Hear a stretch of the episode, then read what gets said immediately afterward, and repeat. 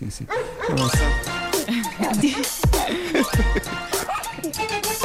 Mas estava aqui a pensar, uma pessoa que siga estas instruções O homem que mordeu e que não feche o pão, pá, também não merece o ar que respira, caramba.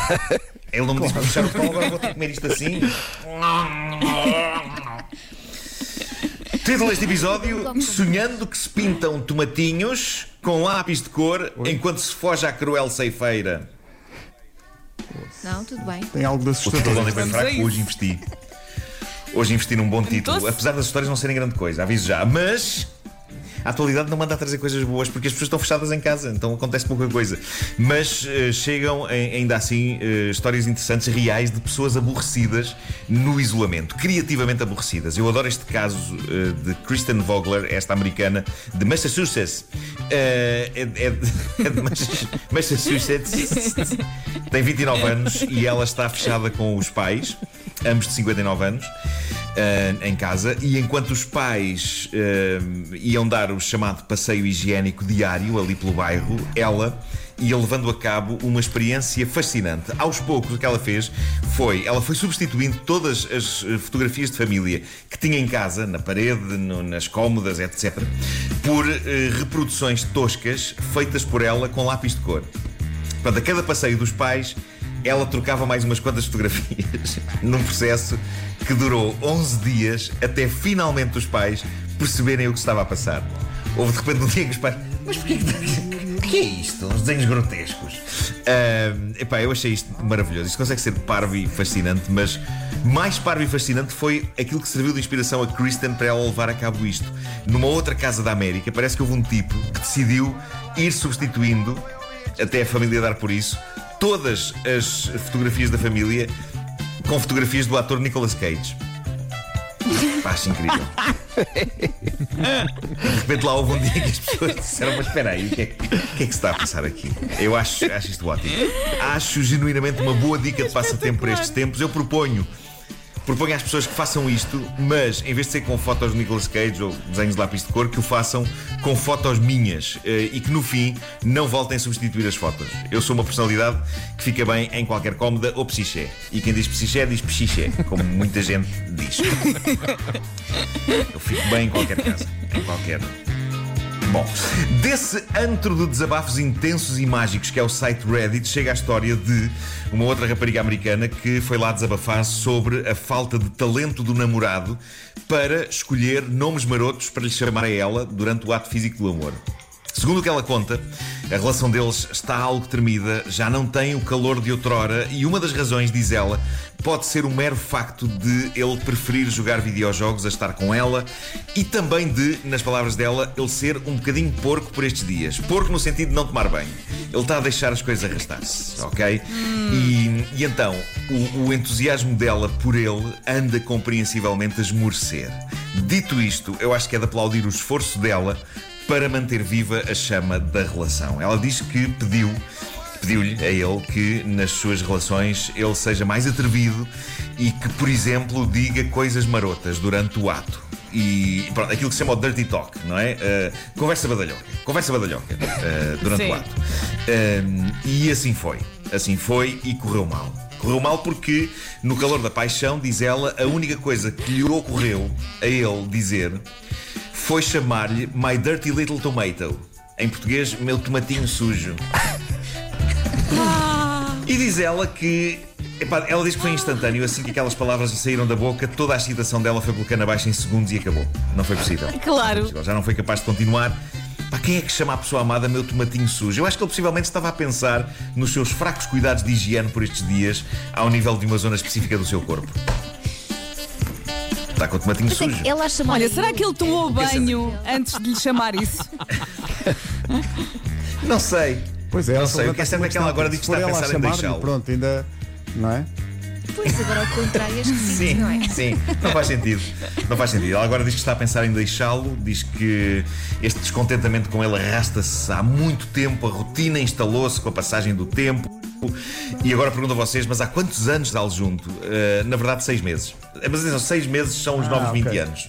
Atenção, hoje em dia. Claro, claro. Seis meses são os novos 20 anos. Bom, um advogado americano, Daniel Elfelder, é o nome dele, é assim. Que? Como? Daniel Felder é o nome dele, ok? O H. Felder. Ele está preocupado com a maneira como as pessoas na Flórida continuam a ir alegremente para as praias, ignorando todos os avisos e o distanciamento social.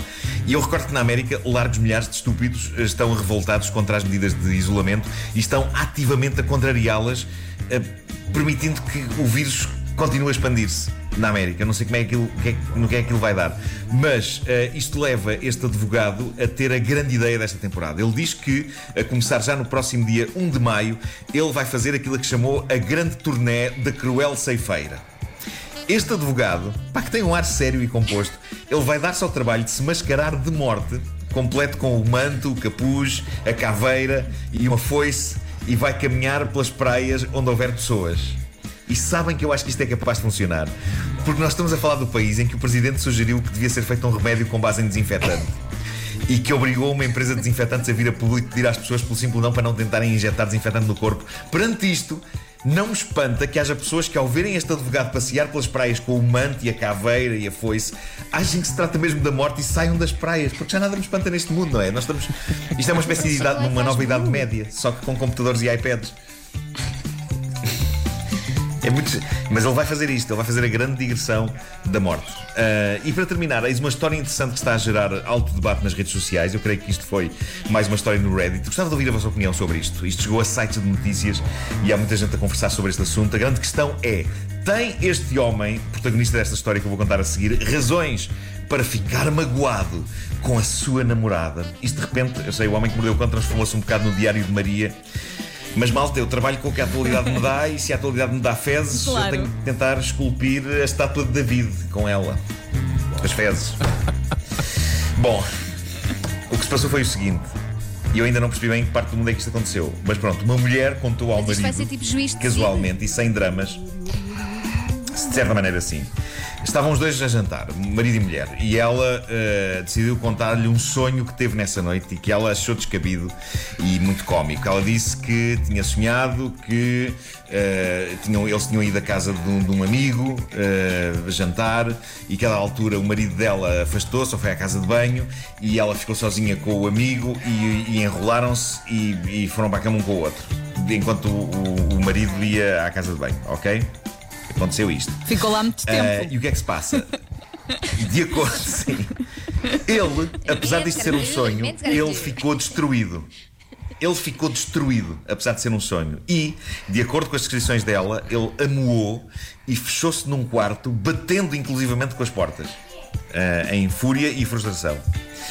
E ele diz que o que o magoou mais foi o sorriso dela enquanto contava este sonho. Ele diz que ela sorriu. E agora as opiniões dividem-se entre as pessoas que dizem que sim, senhor, ele tem razões para ficar magoado, porque a mente, ao contrário do que diz Gustavo Santos, não mente. E, e que no fundo isto pode querer dizer que lá no fundo pulsam sentimentos dela pelo amigo. E também que o sorriso dela justifica a angústia dele. Por outro lado, é pá, caramba, ela contou-lhe, não é? E o facto dela lhe ter contado, eu acho que tem de servir de atenuante, porque se ela sentisse alguma coisa pelo amigo, ela se calhar tinha guardado o segredo, o, o- sonho para ela e não tinha contado. Também é Não sei. verdade. o- o- Mas é um talvez, é? Estes, estes dados e agora façam o que quiserem com, este, com esta informação, deem a vossa opinião ou então simplesmente peguem nessa informação, ponham junto à sanita e, e limpem-se quando for a altura de fazer uma necessidade número 2. Olha, Eu eu, sei, já Nuno, que fosse começar a dizer pega nessa curiosa, informação, é uma história curiosa. Juntem à sanita, puxem autocolismo. Assim. Não já juntes os Mas, não cones. deixa de ser uma história interessante sobre. E nunca tinha olhado para ele dessa Não deixa de ser uma história interessante so- sobre- Não é por aí. Sim.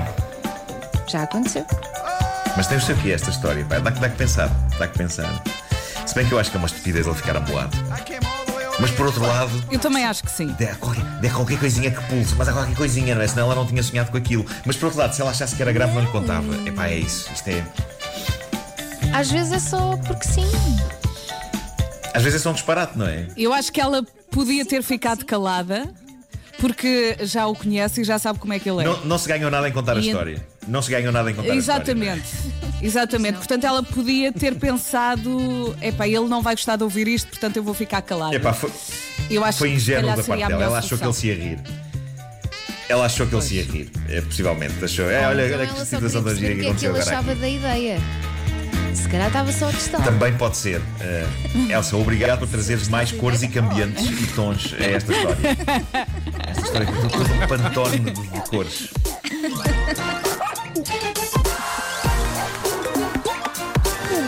Mordeu o cão.